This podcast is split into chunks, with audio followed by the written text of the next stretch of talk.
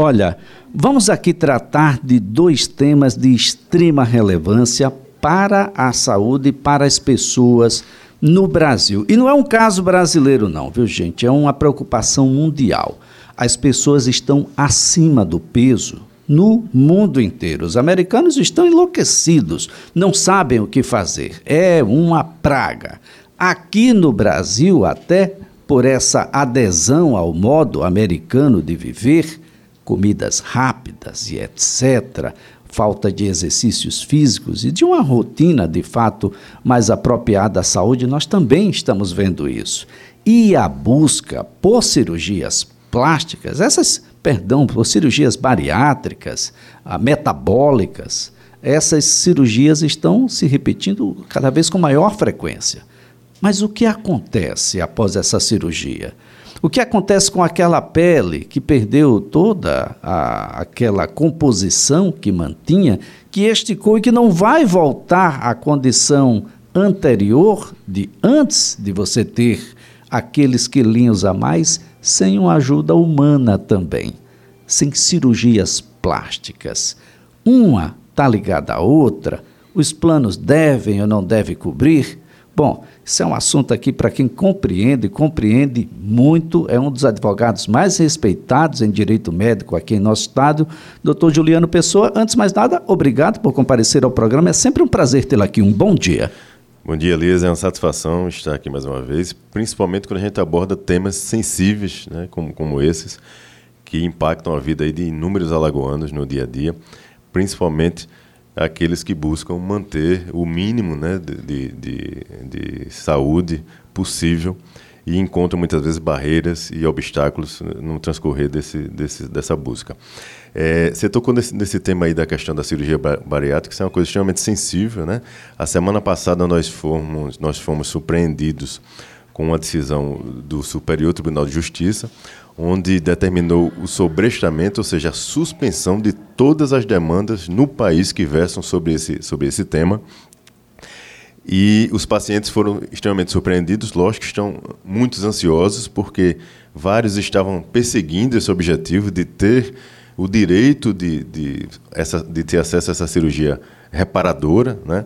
as operadoras de plano de saúde, por sua vez, trazem sempre eh, o argumento no sentido de que o paciente estaria em busca de um tratamento puramente estético, tá?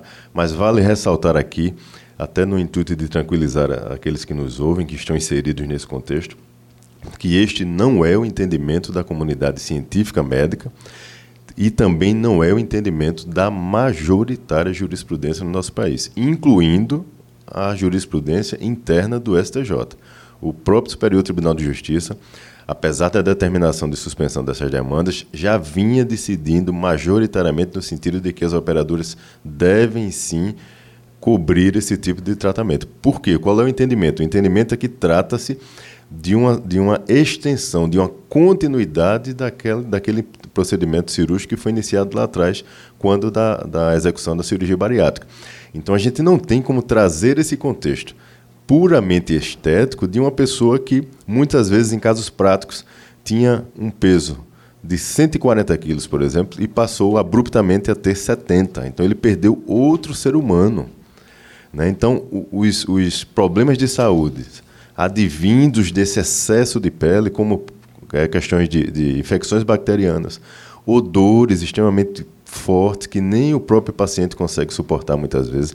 Então, são vários contextos que surgem no entorno desse pós-cirúrgico que não há como a gente caracterizar como um tratamento estético. Tanto é que existe por trás disso uma indicação e uma prescrição médica. É o profissional médico que, ao acompanhar este paciente, indica e sugere que ele necessita fazer uma cirurgia reparadora. Eu faço questão de usar esse termo aqui e não uma cirurgia estética, não um procedimento estético, é uma cirurgia reparadora para, para que ele minimize ou elimine, se possível, esses problemas de saúde que surgiram depois que ele realizou a cirurgia bariátrica. Vale, vale ressaltar aqui todo o contexto mundial que se dá hoje em relação à obesidade mórbida. Trata-se de uma doença grave, é assim que os especialistas tratam.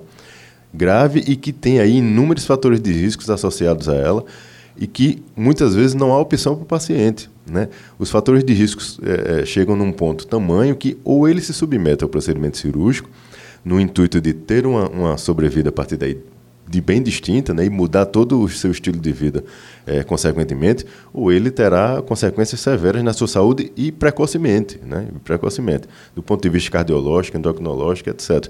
E tanto é assim que, para que ele se submeta a esse procedimento cirúrgico, ele é obrigatoriamente acompanhado por uma equipe multidisciplinar, não é só o cirurgião plástico que está ali. Né? As operadoras tentam trazer esse argumento e focar somente nessa questão do paciente cirurgião plástico.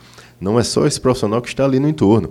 Você tem um endocrinologista, você tem um psicólogo, você tem uma equipe multidisciplinar trazendo apoio psicológico e orientação para esse paciente para mostrar qual é o melhor caminho para a busca da saúde e qualidade de vida dele. Ninguém está focado em benefício estético, está focado em trazer saúde para esse paciente.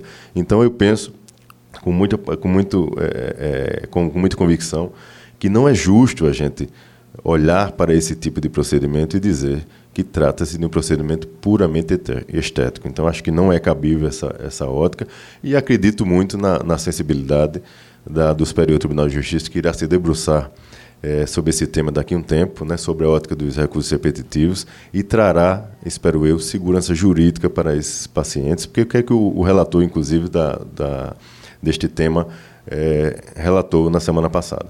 Dizendo que, infelizmente, por mais que o próprio STJ já tenha é, um entendimento majoritário no sentido de que as operadoras devem cobrir esse tipo de tratamento, infelizmente, nas instâncias ordinárias, ou seja, nos tribunais dos estados, ainda existe muita negativa desse tipo de, de benefício. Então, a pretensão do, da Corte é trazer um entendimento unificado e fazer com que todos os tribunais passem a seguir o entendimento que será firmado. Vale ressaltar ainda, a abrangência dessa, desse entendimento é tamanho que nós temos tribunais como o de São Paulo, como o do Rio de Janeiro, que já sumularam esse entendimento. Então veja como isso já se estendeu. Né? Eu acho que a gente não tem como retroceder. Né? Um, um, um tema que já foi tão bem discutido, tão bem é, é, tratado pela comunidade jurídica, associado com a comunidade médica, e a gente agora, de repente, é, cair nesse tipo de artifício que muitas vezes se traz. Então, é, é importante que os pacientes fiquem tranquilos, fiquem tranquilos, perdão, e é, ter, continuem buscando o seu direito. Né? Há casos ainda, há casos ainda, onde o procedimento necessita ser feito muitas vezes, logicamente com análise do profissional médico, de forma urgente. Ou seja, os prejuízos que estão sendo causados àquele paciente não dá para que ele fique esperando lá na frente, né, que ainda não há prazo para isto, que o, ST, o STJ se debruce sobre essa temática e traga uma solução definitiva. Então, no próprio acordo que determinou a suspensão desses processos, o tribunal fez uma ressalva aqueles casos que se enquadrarem nas tutelas de urgência, ou seja, para aqueles que nos ouvem e não são da área jurídica, para que entenda, o que é tutela de urgência? É quando você tem uma grande probabilidade do seu direito, né, de ser de fato aquele que você está alegando, associado a um dano que pode ser causado à sua saúde, de repente irreparável. Então, quando isso for demonstrado para o magistrado, ainda com a determinação de suspensão desses processos, poderá haver o deferimento da tutela de urgência e o plano permanecer sendo obrigado a, co a cobrir o tratamento indicado pelo profissional médico para aquele é, paciente no caso concreto. Olha só, gente, que situação, né? Parece até um paradoxo, né? E um contrassenso. Na medida em que a, a, o Brasil e o mundo tratam a obesidade como doença, não é isso, doutor? É uma doença. A, foi uma luta muito grande para que a cirurgia bariátrica chegasse a um denominador. Ah, então, tem critérios ah, bem definidos, científicos, ah, e que elege aquele que deve ou não fazer a cirurgia bariátrica de forma obrigatória. Obrigatória quando digo a, a, a pretensão a, colocada e o plano de saúde vai ter que fazer é isso, doutor. A cirurgia já, bariátrica ela já chegou nesse, nesse termo. O que falta é a reparadora que é uma consequência, uma extensão daquilo que fora feito anteriormente. Exatamente, você, trouxe é, de forma precisa o contexto. A cirurgia bariátrica, normalmente, em regra, não se encontra grandes obstáculos no dia, nos dias atuais. Né? Lá atrás já, já, se encontrou muito. Hoje não se encontra de fato. Os planos cobrem de, de maneira é, pacífica, em grande maioria, Porém, eles começam a trazer outras barreiras no pós-cirúrgico, ou seja, na continuidade desse tratamento. E é isso que os operadores precisam entender. Quem diz se é uma continuidade do tratamento ou não é o profissional médico, não é a operadora do plano de saúde. É o profissional médico. O, quando eu falei que era um contrassenso, é que a ideia é de que alguém que se submete exitosamente ao procedimento vai menos ao médico. É uma pessoa que muito provavelmente não vai ter os problemas que um obeso teria se continuasse obeso ao longo da vida, ou seja, ah, se a gente quiser falar em dinheiro, atenção, planos de saúde, pode ser que vocês estejam lucrando, que é a ideia mesmo é essa. É bem por aí. E, e mesmo esse paciente que se submeteu à cirurgia bariátrica, se ele vier a ser acometido por outros problemas de saúde pós-cirurgia e não for sanado esse problema, ele trará igualmente outros é, custos, né? ele era onerado do mesmo jeito, a utilização do seu plano de saúde e a operadora naturalmente irá arcar com isso. Então é preciso que a gente tenha um, uma visão mais, mais humana, vamos dizer assim, desse contexto e respeite especialmente a autonomia do profissional médico. É isso que eu muitas vezes questiono, não só é, em oportunidades como essas, mas é, em qualquer outro tipo de ambiente que eu esteja. Então, é importante que a gente ressalte que a autonomia do profissional médico diz respeito a este profissional. A operadora, de tempos em tempos, ela se insurge questionando o que foi prescrito, o que foi indicado, o tratamento que foi é, direcionado àquele paciente, onde não cabe este tipo de abordagem. Isto cabe ao profissional médico, é ele que tem a habilitação e a capacitação necessária para ferir, no caso concreto, o que é que a ciência da medicina indica para aquele caso concreto e para aquela patologia que o paciente foi acometido. E não a operadora de plano de saúde dizer se isso está certo ou está errado. É, a indicação médica é utilizada ao bel prazer né, de cada operadora. Quando convém, a indicação médica é necessária. Quando não convém, não. Mesmo com indicação médica, a gente entende de que não é bem assim. Bom, mas as negativas estão muito presentes ah, nas operadoras de plano de saúde como um todo. Ah, doutor, a gente pode dizer que existe plano de saúde pequeno e plano de saúde grande, ou a gente tem plano de saúde? Plano de saúde que tem obrigações iguais a qualquer outro plano de saúde. Exatamente, exatamente. A partir do momento que ela se insere no mercado ofertando aquele serviço, ela tem que estar é, totalmente obrigada com as, com as suas normas né, que, que norteiam esse mercado e que naturalmente ela deve seguir. Independente da nomenclatura, não existe plano de saúde grande nem plano de saúde pequeno com relação a direitos e obrigações. Exatamente. Existem tipos de planos, isso aí é uma coisa totalmente distinta. Mas do ponto de vista de cobertura, ela tem que. O que está lá na legislação, inclusive, na 9656, é o que é o mínimo de cobertura. O mínimo. O mínimo de cobertura. Gente, não é um rol taxativo, um rol. Ah, aquilo é um, é um rol que pode, em determinado momento, até porque a gente tem uma mobilidade nessas relações de saúde, ah, pode vir a ser acolhido uma outra situação. Exatamente, até porque, Elias, veja só, isso é, isso é uma discussão hoje também que acontece muito, inclusive nos tribunais, infelizmente, no sentido da taxatividade do, ou exemplificação do, do, do rol da ANS. Mas vale ressaltar que isto é um rol que é é, renovado, revisado a cada dois anos. A ciência da medicina hoje, a, a, com a tecnologia associada, avança de forma é, estrondosa. Né? Então, não, não há como a gente ter compatibilidade dessas revisões com o que está ali posto no, no rol. Por mais que já tenha hoje mais de 3 mil é, procedimentos já previstos. Mais de 3 mil. Né? Eu posso negar porque, bom, porque eu, eu sou obeso, porque eu tenho uma idade avançada, eu chego num determinado operadora de plano de saúde e digo, olha, eu quero contratar aqui um plano de saúde. Eu posso ter essa negativa? Olha, eu sou idoso, eu sou obeso, ou eu tenho uma doença pré-existente, ah, eu, eu tenho diabetes. Eu posso ser negada a minha entrada, o meu ingresso? O plano de saúde está desobrigado a me aceitar? É, utilizando o termo que a gente vem usando desde o início da entrevista, eu faço questão de responder taxativamente. Não, não pode. Né? Inclusive, a própria legislação que versa sobre a questão dos planos de saúde traz expressamente que não pode haver esse tipo de discriminação. A palavra é esta. Por idade, por deficiência física, por doença pré-existente, a operadora não tem o direito de negar este paciente. Isso fere, inclusive, é, vários e vários é, é, institutos e, e, regras claras da legislação, desde a Constituição Federal, a lei que versa sobre os planos de saúde, o, o, Código de Defesa do Consumidor, no caso dos idosos, o Estatuto do Idoso, especialmente. Então, ou seja, isso fere inúmeras previsões é, legislativas e a operadora, vale ressaltar, ela tem ciência disto. Né? Não é concebível que no ano de 2020 as operadoras de plano de saúde, com todo o seu aparelhamento e todo o seu assessoramento jurídico né, disponível, ela alegue que, em algum momento, um dos seus colaboradores não tinha ciência daquela regra.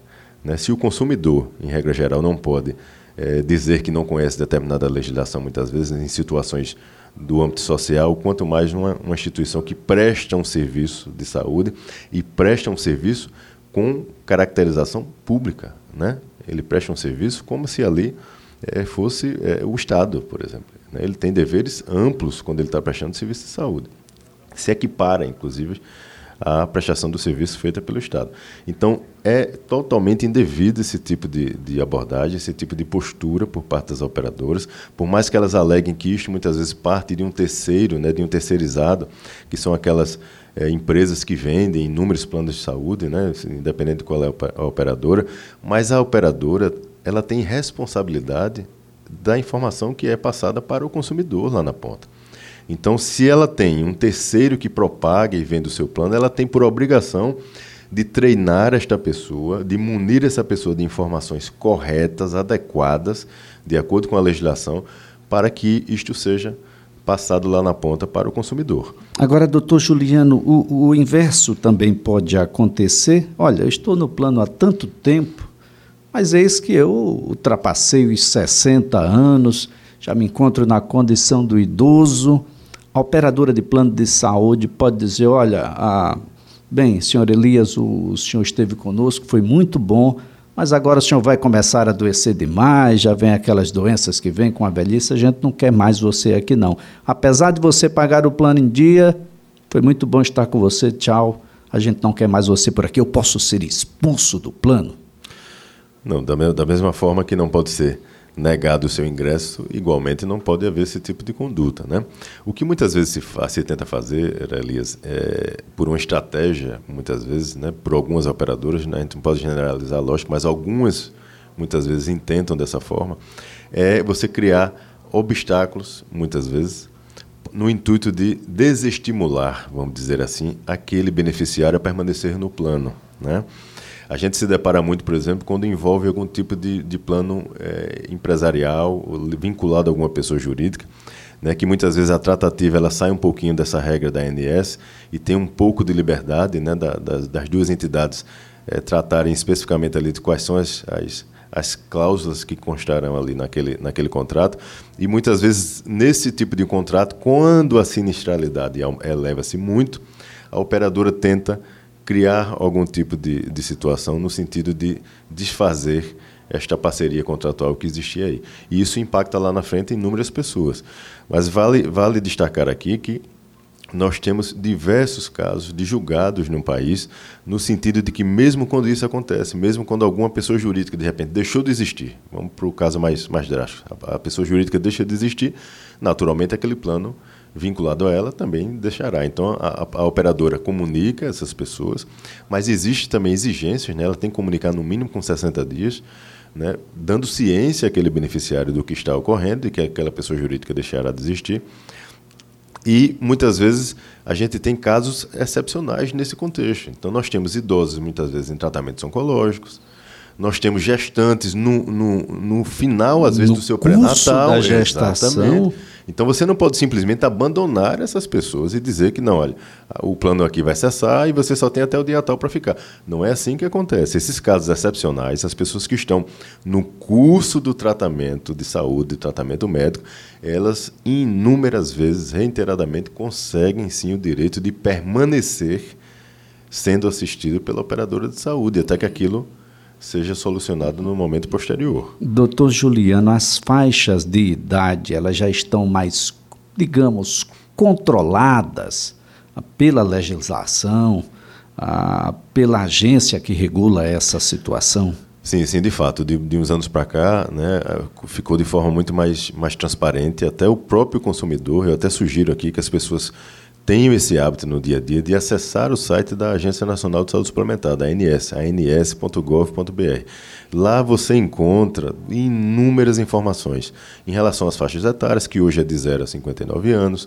Você encontra a questão do, dos aumentos, né? qual é o percentual de aumento para, o, para os planos é, individual e familiar, que são vinculados à agência. Você pode trazer uma dúvida no caso concreto, né? Vamos supor que você teve um aumento recente da sua operadora e você achou que de repente eh, ultrapassou a normalidade. Você pode entrar no site da ANS, abrir uma reclamação e, e, manifestar lá a sua dúvida, o seu caso concreto, o que foi que aconteceu, qual é a sua operadora, o que foi que houve, qual foi o percentual aplicado. E a ANS dará sim um retorno a esse beneficiário. A agência é muito ativa nessa relação com o consumidor e é importante que os beneficiários tenham esse hábito. Aconteceu alguma coisa no caso concreto, no custo da prestação de serviço por parte da operadora, entre em contato com a Agência Nacional de Saúde Suplementar, seja uma negativa de procedimento, seja um aumento entendido como abusivo, qualquer que seja o contexto, reporte este caso para a Agência Nacional de Saúde Suplementar, que ela entrará em contato com a sua operadora diretamente para buscar esclarecimentos daquele caso concreto e irá oferecer ao beneficiário um retorno, uma resposta, se aquilo de fato é algo normal, natural, ou se houve algum tipo de, de conduta empreendida ali em desconformidade com as normas e a Agência Nacional de Saúde Suplementar, ANS, irá atuar de forma é, muito incisiva caso é, se enxergue alguma abusividade no caso concreto. Então, doutor Juliano, em relação aos planos de saúde e a obrigação de custear as operações reparadoras após a realização da cirurgia bariátrica, a gente vai ter que esperar o entendimento desta feita agora definitivo, pacificado, que deverá ser seguido por todos os tribunais pelo país afora. A gente vai ter que esperar esse entendimento do próprio STJ. Exatamente. Não, como eu falei eh, anteriormente, não há prazo ainda, infelizmente, para isso. O STJ trouxe, trouxe a notícia né, da suspensão, mas não trouxe qual é o, a previsão de, de pautar isto. Mas vale enfatizar aqui mais uma vez: caso o paciente se enquadre dentro daqueles, daqueles critérios de urgência, ou seja, de ter o deferimento de uma tutela de urgência, ele pode ainda pleitear isso junto ao Poder Judiciário e ter sim o deferimento dessa tutela para que ele seja é, atendido pela operadora de plano de saúde, apesar da suspensão. Doutor Juliano Pessoa, nossa gratidão pelas informações, pela colaboração aqui prestada. Um ótimo dia para o senhor. Muito obrigado, até mais, estou à disposição. Olha, doutor Juliano Pessoa, advogado, advogado especialista em direito médico.